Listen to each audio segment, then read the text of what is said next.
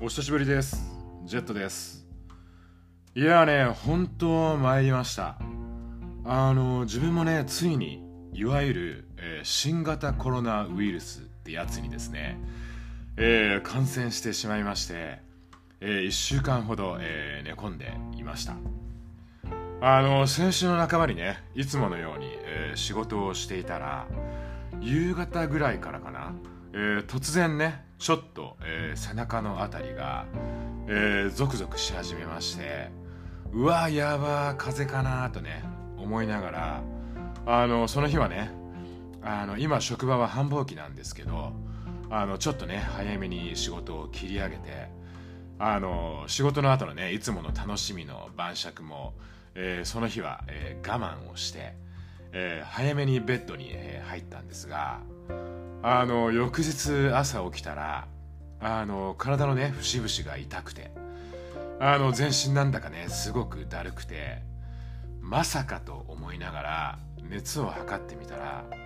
えー案の定ね39度、えー超えていてですねうわやば仕事どうしようとかね思いながらでもまさかコロナじゃないだろうなとねあの念のため家に、えー買いだめしてあった、えー簡簡易テストキットでね、えー検査、えーしてみたらあっさり陽性反応が、えー出てしまいました。でそれでまあね中年のおっさん往生際が悪いと、えー言いますか、えー念のためとか言ってもう一回テスト、えーやってみましたが、えーやっぱりね結果は陽性でして。まあねあの高熱と体の痛みだけで、えー咳とかもね特にひどくなく、えー味覚もねあの嗅覚も、えー特に問題なかったのでずっとね熱が下がるまで、えーこの1週間ちょっとね、えーひたすらベッドで、えー寝ていました。で今はね熱は完全に、えー下がったんですがあのまだね体の節々の痛みはちょっと、えー残っていて、えー体のね倦怠感も若干続いてはいますがあのいろいろね調べてみたらこういった症状もね数週間で治るんじゃないかっていうことらしいので、えーもうちょっと、えー辛抱しようと、えー思います。でそれでねあのベッドで寝込んでいた間本当ねこの忙しい時期に、えー仕事もままならなかったんですがあの職場の同僚のねあのその方は結婚されていて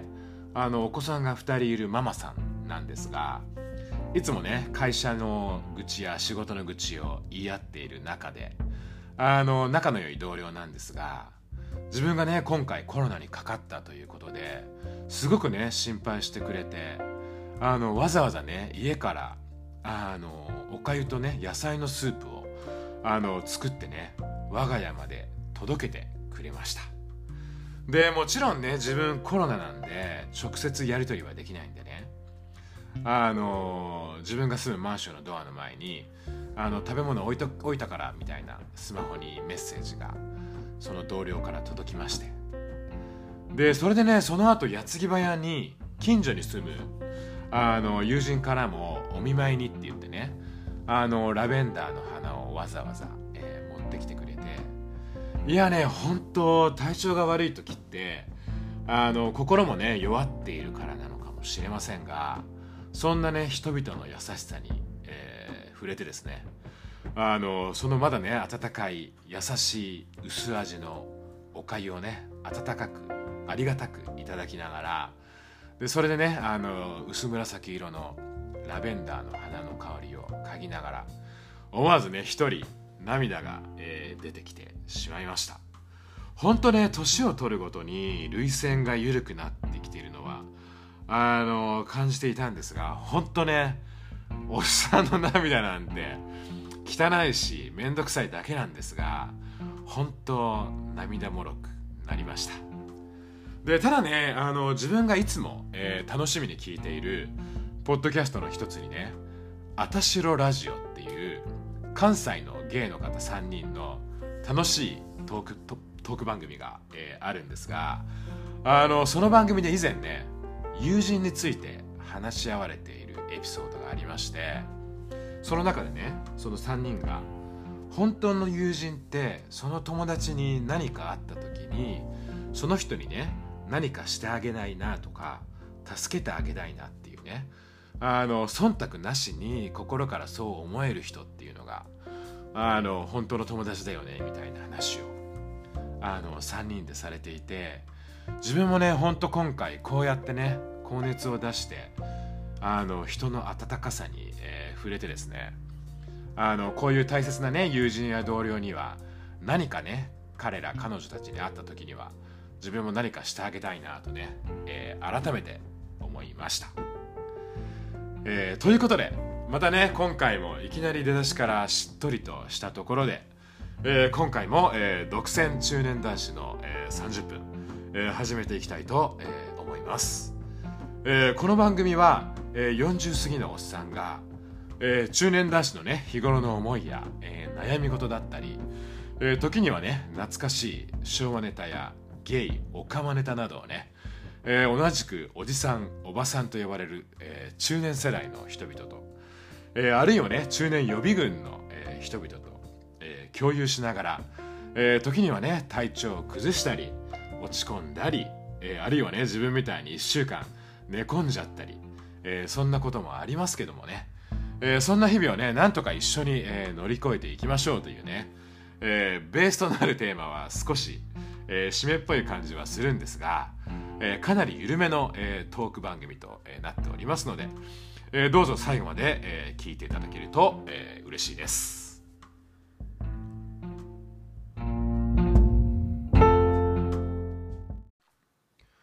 あの自分コロナであのベッドで寝込んでいた間はあのいつものね毎日の楽しみの酒も、えー、一切、えー、我慢していたので本当ねこんなにお酒を飲まない日が続いたのは、えー、もう思い出せないぐらい、えー、めったに、えー、ないんですが、えー、今夜はねそんな中、えー、久しぶりのお酒です、えー、嬉しいです。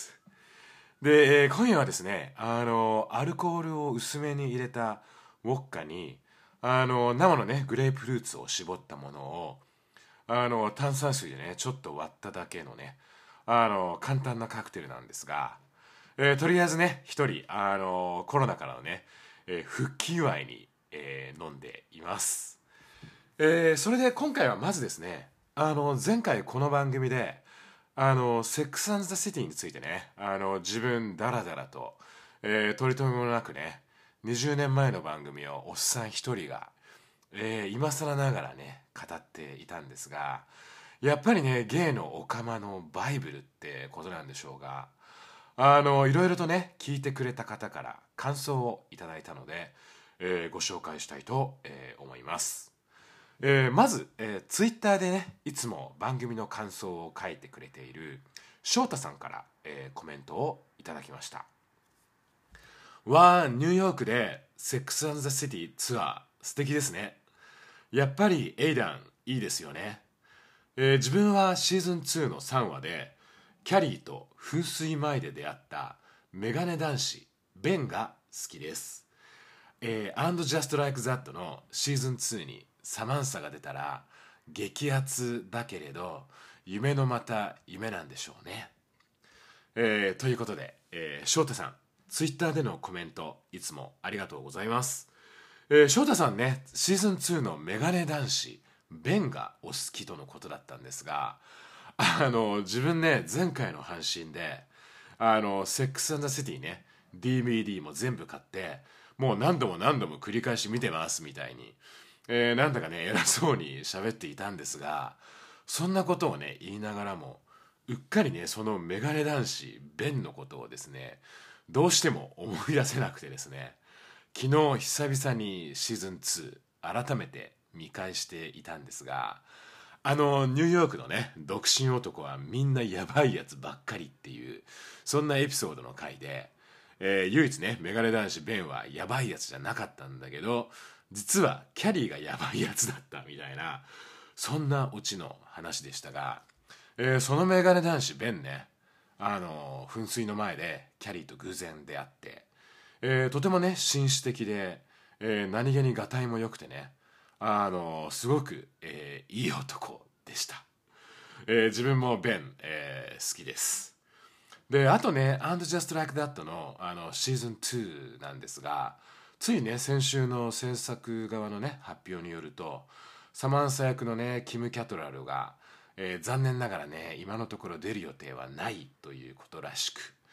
えー、本当に残念ですね。あのサマンサ姉さんがいないと本当ね番組が閉まらない感じなんで本当に出ていただきたいんですが、えー、残念です、えー、それからね SATC については他にもメッセージをいただきましたので、えー、ご紹介します。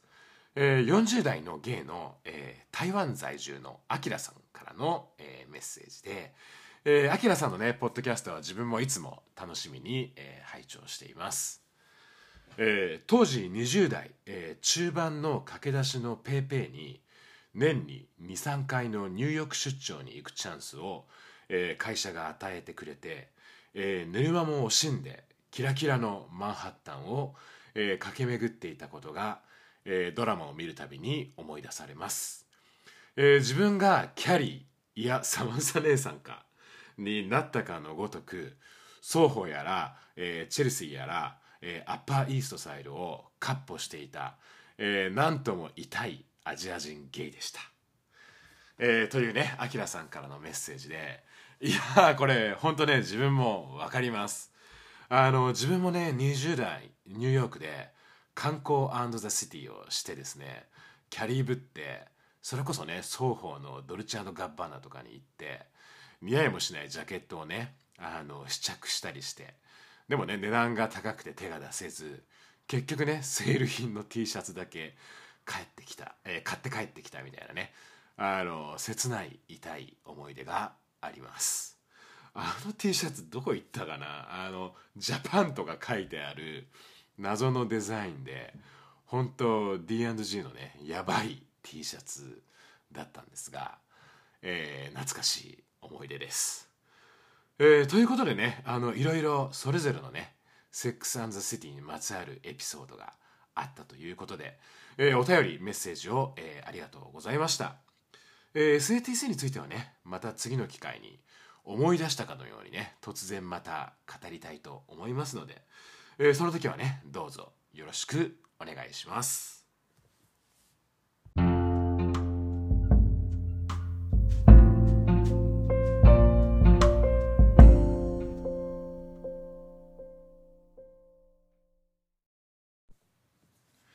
あの高熱でねベッドで寝込んでいると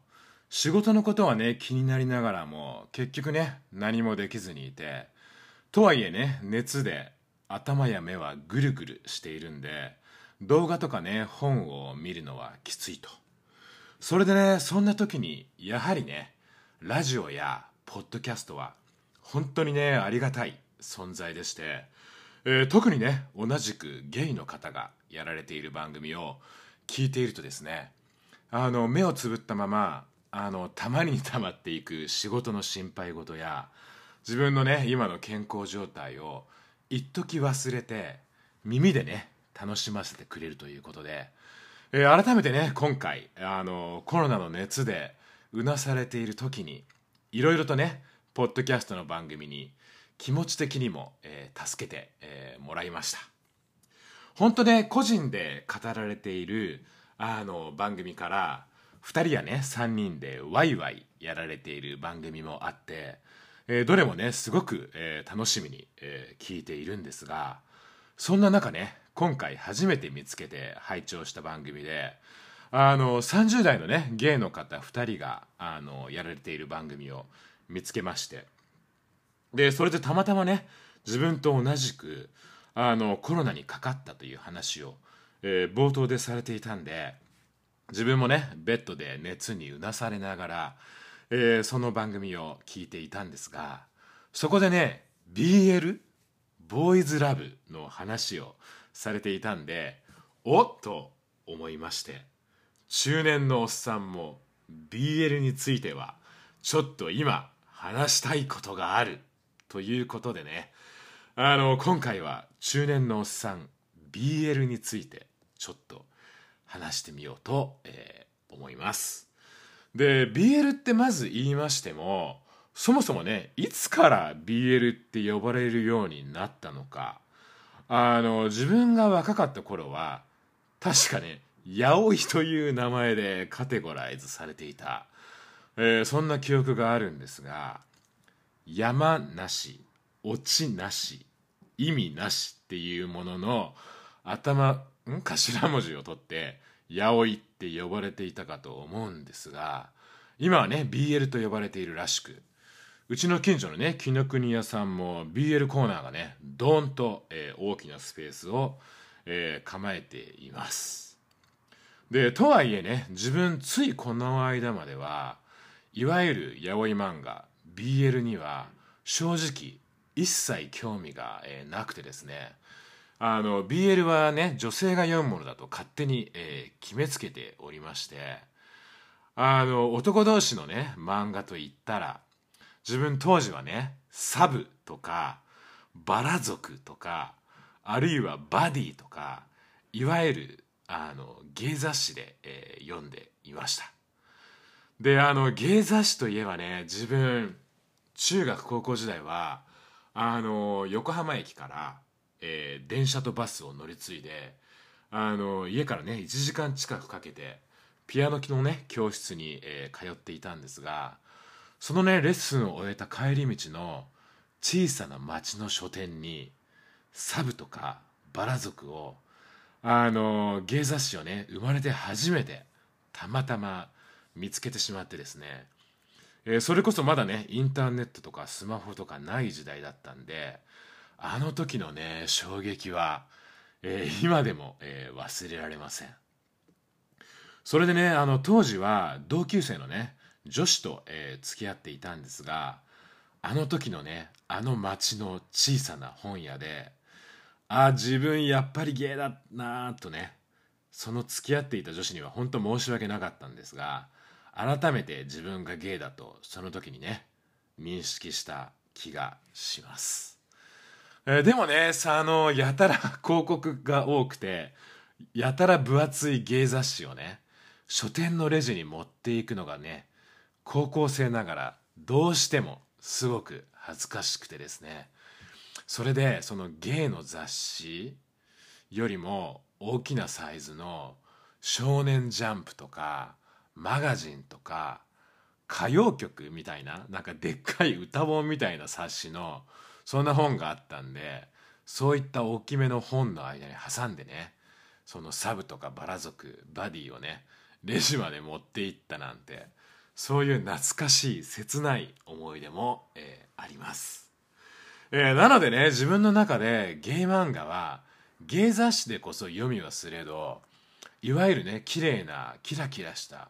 男たちが出てくる女性向けと言われるね BL 八百漫画には長いこと手を出さずに、えー、いました。で自分のね同年代の周りのゲイ友達に今聞いたとしても多分ね BL 漫画を読んでいる人たち本当あんまりいないんじゃないかなと、えー、思います、えー、それで自分が BL を読み出したきっかけというのがあの以前ね渋谷駅近くでゲイバーをやられていたそのバーのマスターがあのインスタかなんかでね一冊のとある、えー、BL 作品を、えー、紹介していてあのそれを見てねちょっと面白そうだったんで自分も Amazon で試しにね、えー、ダウンロードして読んでみたんですがこれが面白い。愛しい。切ない、えー、でもちょっと泣ける。やばい好きかもっていうことでねあの40過ぎのおっさんがいい年して、えー、今更ながら BL、えー、ハマっちゃいました。でそのね渋谷のバーの元マスターが、えー、紹介していた BL, BL 作品というのが「潮騒の二人」というタイトルの、えー、角川かな？どっかから出ている、えー、一冊のね読み切り漫画、えー、なんですが、えー、教師者の物語で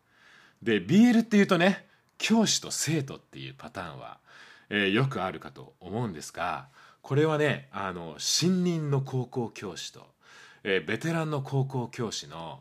えー、教師同士の恋愛物語で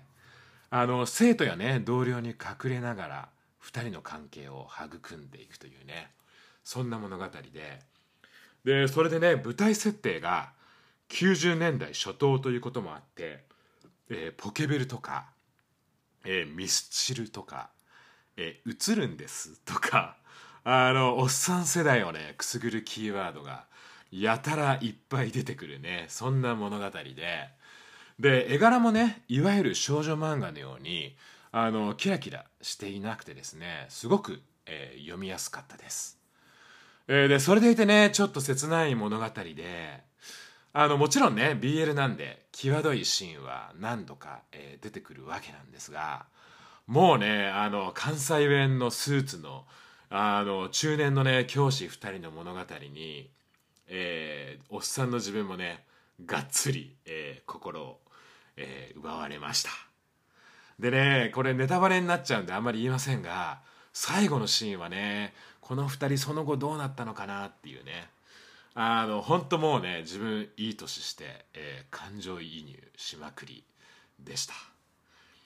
えー、というわけでねそれ以来その渋谷の芸のマスターに紹介してもらったこの「潮騒の2人」の作品以来ですね自分 BL にはまりましてちょっとね一般小説だったりビジネス本を読むのにね疲れた時には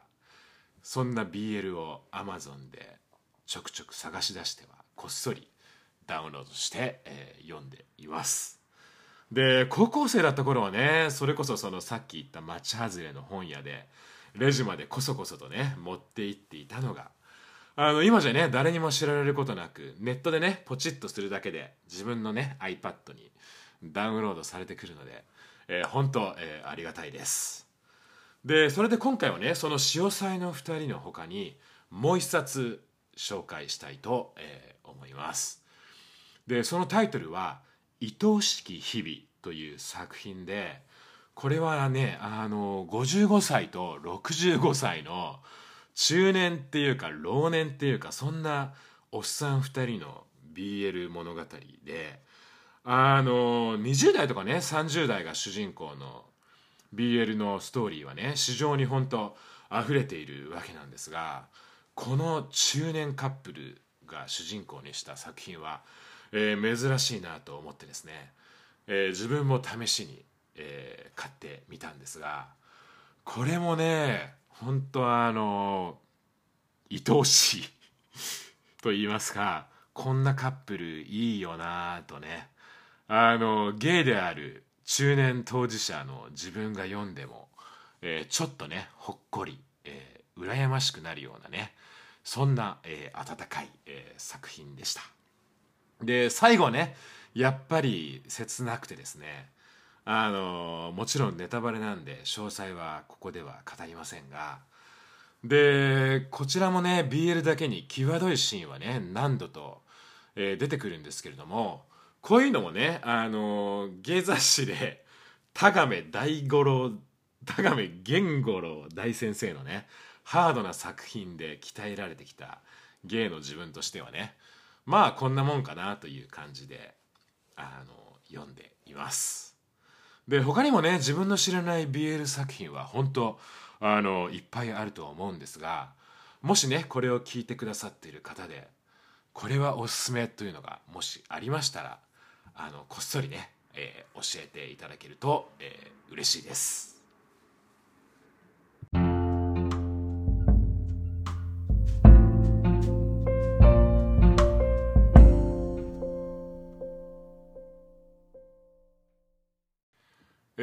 大学時代からの悪友で自分と同じくゲイの、えー、同年代の恵子っていうやつがいるんですがえー、彼はねあの東京の出版社で働いているので「稽古 BL とかあんた読むの?」みたいな試しに彼に聞いてみたら「あんたついに BL に手を出したか」みたいな感じで、えー、冷やかされちゃったんですが、えー、それでもね最近はそれこそ、えー、吉永文さんのね「昨日何食べた?」とか、えー、テレビドラマ化もされて去年はね映画化もされてあの近々ねその映画版の DVD も、えー、出るそうなんですがその「昨日何食べたが」えー、BL のねカテゴリーに入るのかどうかは、えー、分かりませんがあの親へのカミングアウト問題とか、えー、同性婚問題とかをねあのさらっと触れられていてただのね BL 漫画としてではなく一般青年誌でね LGBTQ の存在というか、えー、ゲイのね心の内を、えー、世間一般にもねそういう形で広めてもらえるのはありがたいなというか心強いなとかね思いつつ、えー、自分もね単行本が出るのを毎回楽しみに、えー、していますでこの「昨日何食べた?」なんですがどうやらね吉永文さん本人が、えー、同人誌としてねあのケンジとシロさんという別タイトルで、えー、ビール冊子を、えー、発行しているそうです。で自分はまだね読んだことがないんですが2人の夜の営みも、えー、ちゃんとね描かれているらしく、えー、ダウンロード販売はねしていないようなので、えー、自分もねこっそり今度、えー、ネットでね探して取り寄せてみようかなと、えー、思っています。であとは、えー、つい昨日、えー、一昨日か、えー、映画版が始まった「チェリマホ」えー、30歳まで童貞だと魔法使いになれるらしいってね。あのテレビ番組でもともとはあれも BL が原作なのかな？あの可愛らしいね。30代のサラリーマン2人の、えー、物語で、えー、自分はねまだこの映画版は見ていないんですが、えー、つい昨日ねその BL の原作者の方があのこの映画化にね伴う原作使用料の一部を、え日本のね同性婚の実現を目指す団体に、え寄付されたというねニュースもやっていてこちらもねそんなニュースを聞いてすごくね心強いなとあのー、思いました。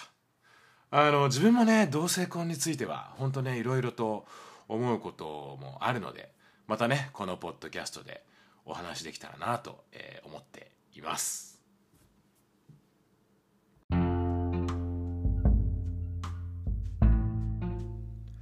はい、えー、というわけでえー、今回はね、あの、コロナの病み上がりで、えー、まだね本調子じゃないところもあったので、えお聞き苦しいところが、えあったかと思いますが、え最後まで聞いていただいて、えありがとうございました、えこの番組ではね、え引き続きお便りメッセージをお待ちしています、えー、E メールアドレスは独占30分アットマーク Gmail.com です。えー、番組専用のね、お便りフォーム、えー、ツイッターアカウントも、えー、このポッドキャストの、えー、番組概要欄に、えー、貼り付けてありますので、えー、そちらからね、ぜひ、えー、短くても構いませんので、お便り、メッセージ、えー、ご質問、ご相談などを、えー、送っていただけると、えー、中年おっさんのね、励みになりますので、えー、どうぞよろしくお願いいたします。えー、ツイッターのね、ハッシュタグは、えー、中年男子の30分を略して、中段30です。えー、30は、えー、半角数字です。えー、それではね、あの新年度に入っていろいろとね周りもストレスになることも、えー、多い季節かと思いますがどうぞね自分の健康を第一に無理をせずにね、えー、お過ごしいただければと思います、えー、自分もねコロナ休みで仕事がねたまりにたまってしまっているので、えー、今週末も、え、仕事なんですがえ、自分もねあの無理をせずに、えー、いきたいと思っています、え、それでは独占中年男子の30分、え、また次回に続きます。